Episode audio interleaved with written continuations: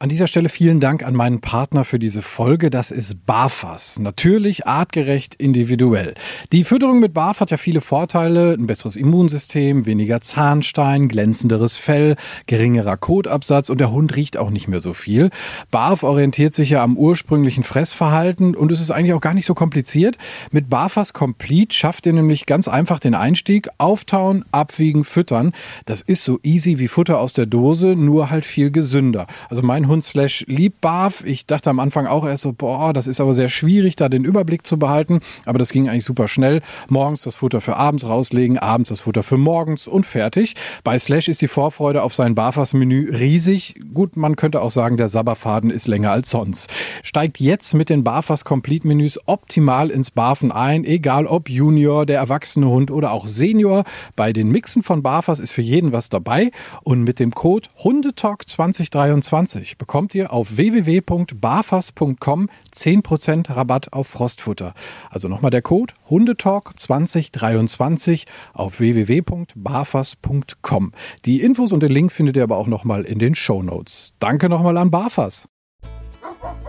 Herzlich willkommen beim Hundetalk zu einer neuen Folge über die Kralliküre beim Hund. Ich spreche mit Nathalie Knag-Enkelmann äh, von Study Dogs in Essen. Die kennt ihr schon von der einen oder anderen Folge. Und dieses Wort Kralliküre hast du äh, entwickelt, ne, Nathalie? Genau, richtig. Zusammen mit einer Kollegin haben wir irgendwann mal uns mal Gedanken gemacht, dass es ja verschiedene Methoden gibt, um die Krallen der Hunde zu kürzen.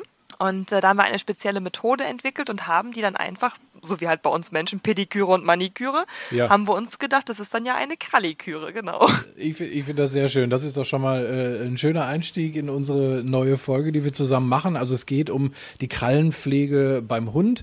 Inwieweit würdest du sagen, das ist vergleichbar mit unserer äh, Maniküre, Pediküre? Mm, es ist aus dem Grund vergleichbar, dass wir Menschen natürlich bei uns darauf achten, dass ähm, unsere Krallen, hätte ich jetzt fast gesagt, dass unsere Nägel, egal ob jetzt Fuß oder, oder Hand, äh, also Fingernägel, ähm, dass die halt gesund sind, dass die gepflegt sind, dass die nicht brüchig werden und so weiter. Und ähm, das, was tatsächlich bei Hunden oft passiert, ist, dass wir sehr auf die Gesundheit unserer Hunde achten, aber die Krallen tatsächlich gerne mal außen vor lassen. Also da achten wir nicht so extrem drauf. Mhm. Ähm, weil aber auch uns kaum einer darauf hinweist. Ne? Also wenn ich jetzt mal so überlege, was ich alles so an Gesprächen in den letzten Jahren hatte, ist es tatsächlich häufig die Meinung, ja, wenn die Krallen den Boden nicht berühren, dann sind die kurz genug.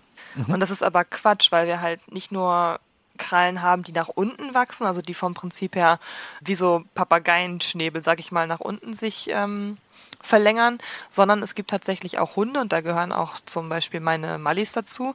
Da wachsen die Krallen nach vorne. Also das heißt, die berühren nie den Boden. Auch wenn die viel zu lang sind, kommen die nie an den Boden ran, aber sind halt trotzdem einfach viel zu lang. Okay, also das was, worauf man äh, durchaus achten sollte. Es gibt auch hin und wieder mal so den Hinweis, man sollte äh, mit dem Hund einfach häufiger über Asphalt laufen, dann würde sich das ablaufen, was aber dann auch quasi durch deine Geschichte von gerade direkt schon widerlegt ist. Ne? Also das reicht einfach nicht. Genau, richtig. Und vor allem das Ding ist halt einfach, nicht jeder Hund läuft gleich. Ne? Ich meine, wir haben ja auch teilweise selbst als Menschen irgendwelche Fehlstellungen unserer Füße. Und dadurch, dass Hunde halt auch gerne mal irgendwelche Fehlstellungen haben oder auch Fehlbelastungen haben aufgrund von Rückenschmerzen, äh, irgendwelche Muskelzerrungen oder ähnliches ähm, oder auch Verspannungen einfach, da kommen wir ja auch in eine Schonhaltung, das passiert bei Hunden halt auch. Und da kann es halt einfach sein, also die wenigsten Hunde tatsächlich laufen sich die Krallen wirklich ab. Und äh, was bei uns halt auch äh, ein bisschen anders ist, ist natürlich klar, dass sie, das ist optisch erstmal eine ganz andere Nummer, aber was, was glaube ich ähm, recht ähnlich ist, wenn da bei uns mal irgendwie was so in den Zähnen reinwächst, das ist jetzt jetzt gerade nicht besonders appetitlich, aber es ist halt so, es tut einfach Schweine weh, ne? Und Hunde haben da ja auch wirklich auch Nerven drin. Das sieht man ja, wenn so eine Kralle mal ausgerissen ist. Ähm, auch das ist ja was, worauf wir achten sollten, weil Hunde ja nicht irgendwie sagen so, hallo, ich habe da gerade so ein paar Schmerzen, ne? Genau. Also es ist tatsächlich so, wenn ich überlege, meine Jenna damals, als die klein war, die hat halt immer so mit den Vorderpfoten gebremst, aber so sehr extrem und hat sich dann halt immer die Daumenkrallen abgerissen. Und die hat halt einfach nichts gesagt, weil klar, natürlich hat ihr das weh, aber sie war dann so voller Adrenalin, dass sie es einfach nicht gemerkt hat. Und bis Hunde das merken, das dauert bei manchen schon wirklich relativ lang. Und ähm, auch wenn wir jetzt mal überlegen, wenn es halt ähm, wirklich einwächst schon in, in die Pfote oder auch in den äh, Ballen, der ja dort drunter liegt, das tut fürchterlich weh. Klar, mhm. also ich meine, so ein eingewachsener Zehennagel, ich hatte Gott sei Dank noch nie nur einen, aber das muss mit Sicherheit fürchterlich wehtun. Und wenn man dann halt auch ein bisschen weiter denkst, du hast gesagt, du hast äh, Mallis, also Hunde, die äh, sehr äh, intensiv sich bewegen wollen und die man auch nur schwer ruhig halten will, wenn man vermeiden möchte, dass die irgendwann mal längere Zeit mit so einer, keine Ahnung, äh, Entzündung flach liegen, das ist ja auch nicht lustig dann, gerade bei solchen Hunden, können, äh, dann sollte man da vielleicht schon wirklich vorbeugen, auch gut. Ne? Also wir haben tatsächlich auch rausgefunden, dass es einen Unterschied macht, ähm, wenn jetzt der Welpe vom Züchter kommt zum Beispiel, ob der Züchter jetzt darauf geachtet hat, dass die Welpen schon relativ kurze Krallen haben. Also wir haben das immer so gemacht, als wir ähm, Welpen hatten, da haben wir halt immer mit so einer kleinen Nagelknipse halt, also die, da gehe ich jetzt nicht mit einer Fräse dran, weil das brauche ich beim Welpen nicht, da muss es relativ schnell gehen. Ähm, da haben wir halt wirklich alle zwei Wochen, manchmal auch jede Woche die Krallen gekürzt, sodass die halt da in dem Alter schon relativ kurz waren und haben aber auch die Erfahrung gemacht, dass wenn das nicht gemacht wird und da nicht drauf geachtet wird, dass die Hunde halt tatsächlich dazu neigen, längere Krallen zu entwickeln, weil sie halt schon von Welpenalter an viel zu lang sind und dementsprechend muss dann halt wieder schrittchenweise einfach gekürzt werden, ja. Mhm. Und vor allen Dingen ist ja auch ganz gut, wenn sie es im Welpenalter schon dann direkt auch mitbekommen, dass man da mal an den Pfoten rumfasst, dass es mal irgendwie so ein bisschen knipst und vielleicht mal so ein bisschen mehr Druck da ist. Ne? Also genau, da sind wir, sind wir schon direkt in der Praxis im Grunde genommen. Das heißt, beim Welpen sollte man schon anfangen, geht ja so ein bisschen in das Medical Training halt auch rein, ähm, da mal äh, so ein bisschen anzufassen, leichten Druck mal auszuüben, um den Hund dann später darauf vorzubereiten. Ne? Ich sage ja sowieso, ein Medical Training schadet nie. Das ist auch so ein Grund, warum ich Medical Training Training bei mir auch in der Hundeschule äh, sehr, sehr viel anbiete, weil wir Menschen gehen halt immer davon aus, na ja, mein Hund braucht das ja im Moment nicht, das ist im Moment ja nicht akut und so weiter, aber in dem Moment, wo es dann akut ist, egal was es jetzt ist aus dem Medical Training Bereich, ist es immer hilfreich, wenn der Hund dieses Prozedere schon kennt. Ne? Und das ist halt so, wo ich mir sage, auch gerade was jetzt mal Pfoten anfassen betrifft und so weiter, das kann ja auch mal sein, dass mein Hund irgendwie wirklich sich eine Kralle abreißt oder so, da muss ich da halt einfach ran und da muss mein Hund auch wissen, es passiert mir nichts nichts Schlimmes und es wird mir jetzt nicht noch mehr wehgetan, sondern es wird mir auch tatsächlich geholfen. Das ist wirklich sinnvoll, das im Welpenalter schon zu machen, ja. Ähm, lass uns da doch direkt mal äh, bleiben. Wie baust du das denn auf? Also wenn bei dir ein Welpe einzieht oder ähm, ihr habt einen Wurf, wie, wie fängst du damit an? Wie, wie muss ich mir das vorstellen? Also das, was ich halt ähm, bei den Welpen mache, die wir selbst hatten, also sind die halt keine Ahnung, vielleicht drei, vier Wochen alt, sowas in dem Dreh. Also das ist das, wo ich meistens anfange. Da mache ich so, dass ich halt immer gucke, wenn die Welpen schlafen, ne? weil die können halt auch nicht so stillhalten, die können sich auch noch nicht so konzentrieren und sowas. Das ist immer ein bisschen schwierig. Ähm, aber sobald die Welpen älter sind, gucke ich, dass ich über ein Kooperationssignal arbeite. Also das heißt, dass die entweder irgendwas lernen anzuschauen, also sprich, ich habe da jetzt zum Beispiel einen Futterautomaten oder äh, eine Schüssel, wo Futter drin ist und das lernen die Hunde anzuschauen. Und äh, parallel gucke ich dann, dass ähm, ich halt Wert lege darauf, dass der Hund länger hinschaut, weil mir ist immer wichtig, dass die Hunde auch entscheiden dürfen, nee, jetzt wird es mir zu viel, jetzt möchte ich gerade nicht mehr. Das ist ein ganz, ganz wichtiger Aspekt im Medical Training. Und da gucke ich dann, dass ich langsam mal anfange, den Hund einfach nur so ein bisschen zu streicheln. Ne? Also einfach nur mal so ein kleines bisschen anzufassen und ähm, dass ich dann dementsprechend den Hund immer dafür belohne. Jetzt halt eben aus der Schüssel oder aus dem Futterautomaten. Das ist immer ganz praktisch. Deswegen arbeite ich so gerne mit diesen Futterautomaten, weil du da diese Fernbedienung einfach dann praktischerweise in der Hand halten kannst und äh, da dann einfach das Futter rausgepurzelt kommt. Hilf und, mir da mal äh, einmal, was ist das für ein Ding? So ein Futterautomat, wie muss ich mir das vorstellen? Ich kenne es nicht. Es läuft über eine Fernbedienung, also du hast eine Fernbedienung in der Hand und äh, tust Futter in so ein, sieht vom Prinzip her ein bisschen aus wie, wie ein riesengroßer Napf mit einem Deckel drauf. Da tust du das Futter rein, also ganz normal Trockenfutter oder Leckerchen, je nachdem, was du da gerade zur Verfügung hast. Und kannst halt über diese Fernbedienung dem Automaten sagen, jetzt spuck quasi ein Futter aus. Ah, und das okay, kannst du halt auch über mhm. größere Distanz später machen oder halt in einem unterschiedlichen Intervall und sowas, genau. Also, dass man einfach ein bisschen flexibler ist in der, in der Bestätigung, ne? dass man nicht immer irgendwo rumkramen muss oder so, sondern dass genau. auf Knopfdruck quasi, okay, verstehe, ja gut, das kann ich Weil es ist halt schon schwierig, wenn du dir jetzt überlegst, gerade wenn wir an den Krallen des Hundes zugange sind, da haben wir halt nicht beide Hände zur Verfügung, um noch vorne ja. irgendwie mit Leberwurst oder wie auch immer den Hund zu beschäftigen, sondern da brauchen wir halt beide Hände und dementsprechend ist es hilfreich, wenn der Hund gelernt hat, entweder einen Futterautomaten anzuschauen oder halt eben ähm, sich auf den Napf zu fokussieren und dahin zu gucken, genau. Oder du müsstest es halt machen wie die Hundemama, die manchmal was vorwirkt, ne? Also vorher selber eine Tube Leberwurst. okay, jetzt werde ich eklig, sorry.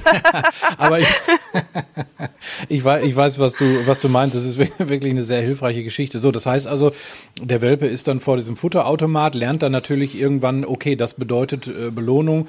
Und wenn ich ähm, stillhalte, dann drückst du halt irgendwann drauf und das ruhige Verhalten wird halt bestätigt und du kannst in Ruhe an den Pfoten hantieren. Genau. Und wenn jetzt der Hund, egal ob jetzt Welpe oder Erwachsener, wenn er jetzt ähm, sich wegwendet, also wenn er jetzt sich nicht mehr drauf fokussiert, sondern sagt, sich so ein bisschen zurückzieht, den Blick woanders hinwendet, dann machen wir es tatsächlich so, dass wir dann auch komplett innehalten. Also wir machen dann nicht weiter sondern lassen den Hund quasi entscheiden, wann er wieder bereit ist, weiterzumachen. Also manchmal brauchen Hunde halt, wie wir auch, ich sag mal, wir beim Zahnarzt, manchmal brauchen wir auch eine kurze Pause, so, hey, Stoppchen mal, jetzt nicht weiter bohren, sondern wart mhm. mal kurz.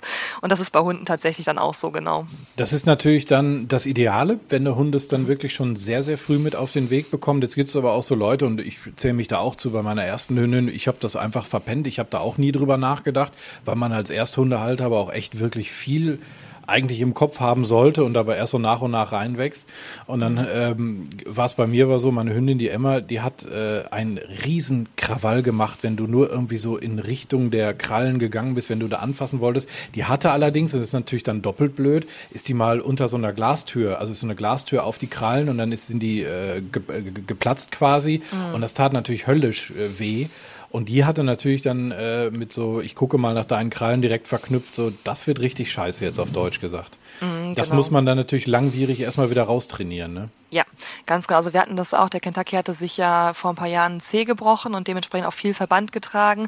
Und dadurch, dass wir halt auch relativ viel natürlich Verbände gewechselt haben, immer wieder dran waren, um halt ein Röntgenbild zu machen und so weiter, fand der das natürlich auch irgendwann richtig scheiße, wenn da jemand an die Pfote gegangen ist. Ne? Und das ist halt wirklich das, wo ich dann wieder kleinschrittig angefangen habe, ihm zu, also ihm beizubringen über halt ein Kooperationsverhalten. Du pass mal auf, wenn du wirklich das nicht mehr willst, dann hören wir auch auf. Aber guck mal, es ist gar nicht so schlimm, wenn ich rangehe.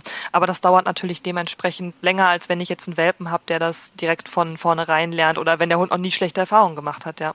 Genau, da, da passt halt das Sprichwort, der Schmerz sitzt tief, ne? Weil das ja verankert sich wirklich dann im Kopf auch und der Hund. Du hast es bei ihr sofort gemerkt, so, sobald man da irgendwie so die Hand in die Richtung gemacht hat, war sofort zuck, ne, so, so eine Art Meideverhalten, ich ziehe die Pfote wieder weg. Das war äh, wirklich nicht so ganz, äh, ganz einfach. Die hatte auch sowieso irgendwie so ganz komische Krallen, die bei jeder Gelegenheit irgendwie äh, gesplittert sind und ähm, mm. das war, es war echt immer ein Drama.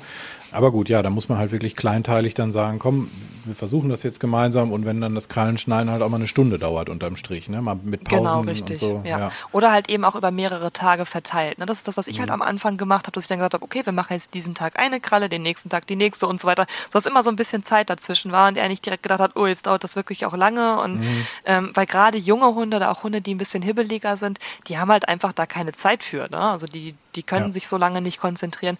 Und da ist es tatsächlich sinnvoll, wirklich kleinschrittig ranzugehen, ja. Ähm, wo ich das gerade sagte, dass sie so oft ähm, gesplitterte Krallen und sowas hatte, ist das, also man sagt ja bei uns Menschen zum Beispiel, da siehst du ja relativ viel sogar an den, äh, an den Fingernägeln, auch zum Gesundheitszustand zum Beispiel, ob es eine, eine, eine, Mangelernährung gibt. Ne? Da gibt es ja manchmal so weiße Punkte oder so mhm. Riefen oder sowas, wo man, viel, ich habe da ehrlich gesagt keine Ahnung von, ich habe es nur mal gehört, dass man da recht viel ablesen kann. Ist es bei Hunden auch so? Jein, also bei Hunden ist es tatsächlich ein klein bisschen anders. Natürlich äh, gibt es bestimmte äh, Sachen, wo wir halt, wie jetzt so eine Autoimmunerkrankung zum Beispiel, da gibt es eine, die nennt sich SLO. Ähm, das ist was, ähm, also ausgesprochen ist das symmetrische Lupoide Onchodystrophie. Das ist eine Autoimmunkrankheit, wo die Krallen des Hundes quasi brüchig werden und eben das Horn auch abfällt sozusagen. Und das Gemeine ist aber, es hält relativ lange noch fest und das tut natürlich an jeder Schritt tut weh, weil wenn mhm. wir uns vorstellen, wenn jetzt unser Fingernagel umklappen würde und wir müssten jetzt äh, über Tage und Wochen damit so rumlaufen oder bleiben irgendwo hängen, das tut unwahrscheinlich weh. Und ja. das ist bei den Hunden halt auch so. Ähm, das, was bei Hunden so ein bisschen unterschiedlich ist, es kommt tatsächlich nicht unbedingt so extrem auf die Ernährung an. Natürlich ist es schon wichtig zu gucken, ähm, ist der Hund mit allen Nährstoffen gut versorgt, aber es ist halt auch einfach so eine genetische Komponente, die da mit reinspielt. Ne? Also manche Hunde haben halt einfach härtere Krallen und manche Hunde halt einfach eben nicht. Ne? Also das ist einfach sowas, wo wir nicht sagen können, es liegt jetzt nur an der Ernährung, schön wär's, ähm, sondern wo es halt wirklich auch einfach eine genetische Komponente dazu gibt. Und äh, kommen wir mal zum, zum Krallenschneiden dann äh, richtig. Du hast eben schon mal das Stichwort gesagt, Fräse. Ist es das, mhm. äh, was du halt wirklich dann auch ausschließlich nutzt dann? Klar, nicht bei den Welpen, du hast es gesagt, aber bei deinen erwachsenen Hunden? Ja, Ja, ganz genau. Also ich habe mit einer Kollegin zusammen vor etwas über zweieinhalb Jahren eine Methode entwickelt. Da sind wir irgendwann mal durch verschiedene Recherchen, durch ja, Testen an Probanden, sind wir da drauf gekommen, das so zu machen. Ähm, und da haben wir tatsächlich angefangen mit einer Fräse aus dem ja, wirklich Nageldesign-Bereich zu arbeiten, weil die Kollegin tatsächlich auch im Nageldesign tätig war.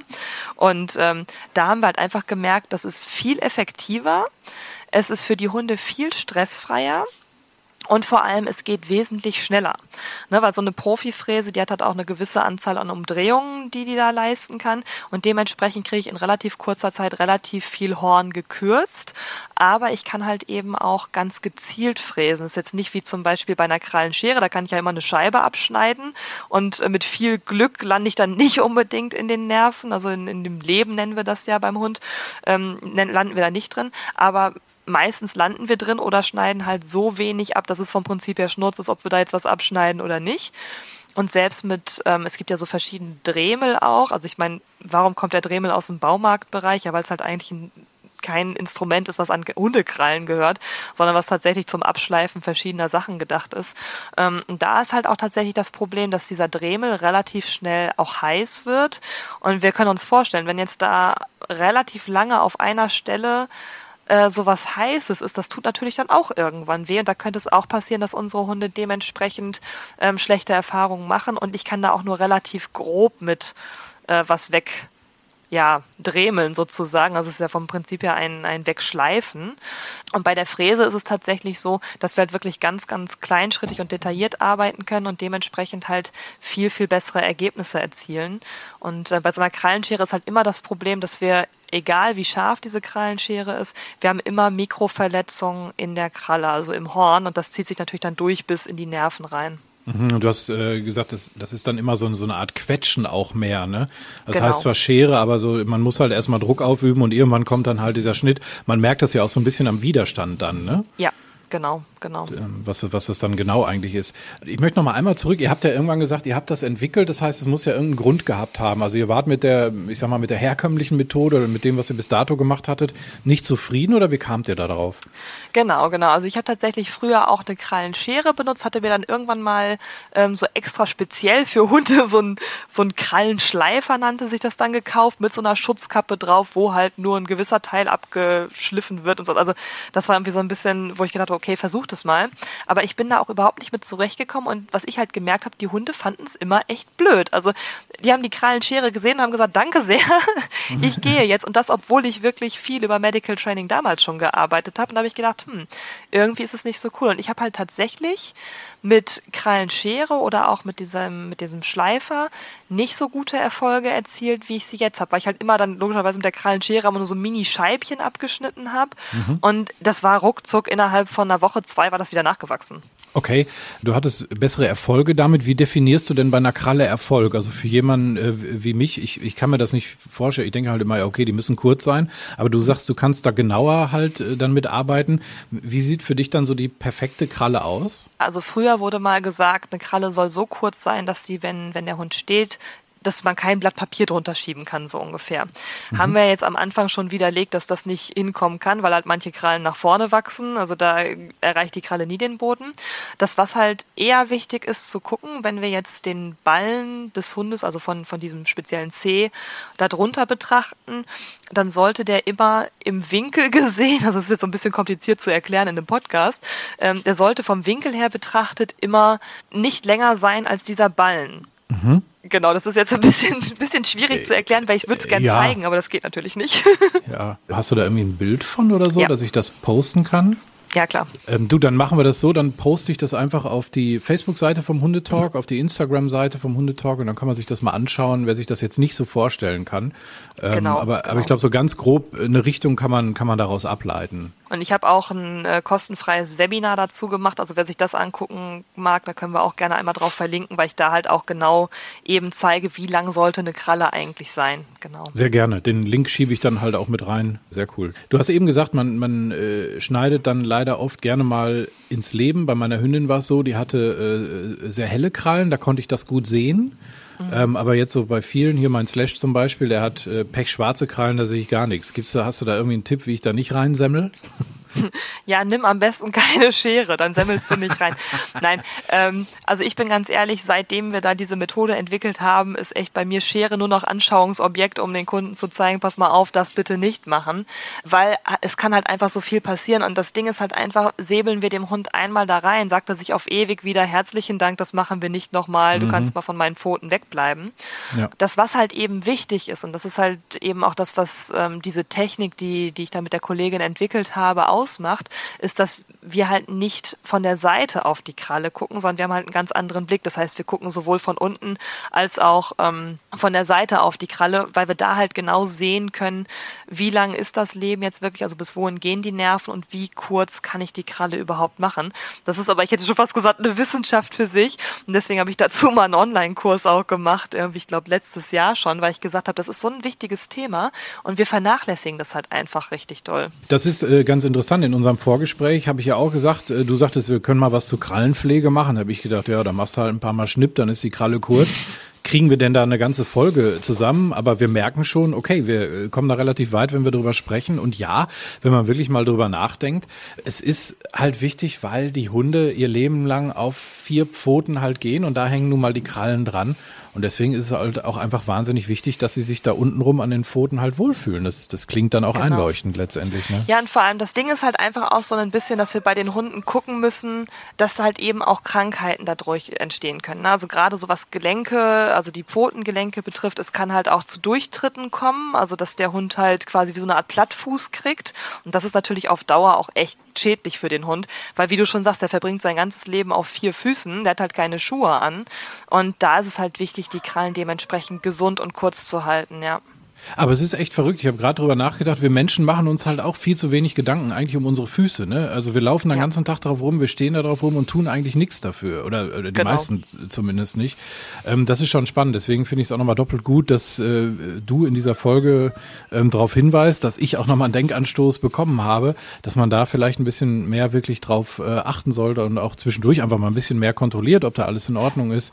Und selbst wenn man nichts ist, ist es ja ein gutes Training. Genau, absolut richtig. Und das ist halt auch das, was das Wichtige ist, gerade im Medical Training Bereich, dass wir halt nicht immer direkt was machen, sondern dass es halt einfach für den Hund Spaß bedeutet und der Hund sagt, ah, manchmal machen wir was und manchmal machen wir auch nichts. Dann danke ich dir für das spannende Thema. Wir verlinken alle Sachen auf der Facebook-Seite vom Hundetalk, auf der Instagram-Seite vom Hundetalk. Wenn ihr all das nicht habt, äh, schickt mir eine Mail rüber an hundetalk.podcastfabrik.de und dann äh, leite ich euch die Sachen weiter. Ich danke dir für das Gespräch, für dieses nochmal vor Augen führen mit der Kralliküre.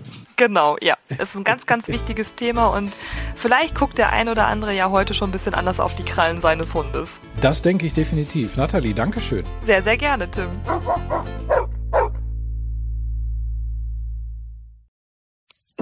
Wenn es Nacht wird, kommen zwei tiefe Stimmen in deinen Podcast-Player, um dich mit ihren Geschichten ins Bett zu bringen. Rote Bar ist dein Einschlaf-Podcast zum Einkuscheln und Wegschlummern. Ich hatte mal eine Freundin, wenn wir zusammen im Urlaub waren, dann ging sie in den Pool und dann guckte sie mich an. Ah, oh, ich hab schon gemacht. Ah. Dann ins Meer. Ah, oh, ich hab schon gemacht. Und die macht immer direkt überall ins Wasser rein. Was war sie für eine Rasse? Ein Collie oder? Eine Blondine. Hör ihn zweimal, dreimal, zehnmal und schlaf immer wieder dabei ein.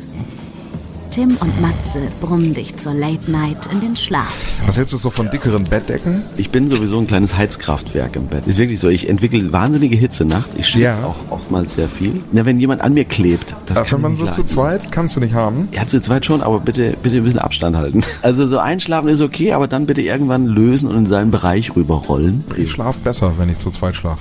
Ich glaube, es ist Gewohnheit. Das kann sein. Ich glaube, wenn man sich ein halbes Jahr hinter seinen Chef legen würde, dann würde man den von heute auf morgen vermissen. Das ist so ein bisschen wie das Stockholm-Syndrom. Kennst du das? Wenn der Entführer ja, von einem lässt, dann vermisst man den. Schöne Träume mit Rote Bar Podcast, dem entspanntesten Podcast in Deutschland.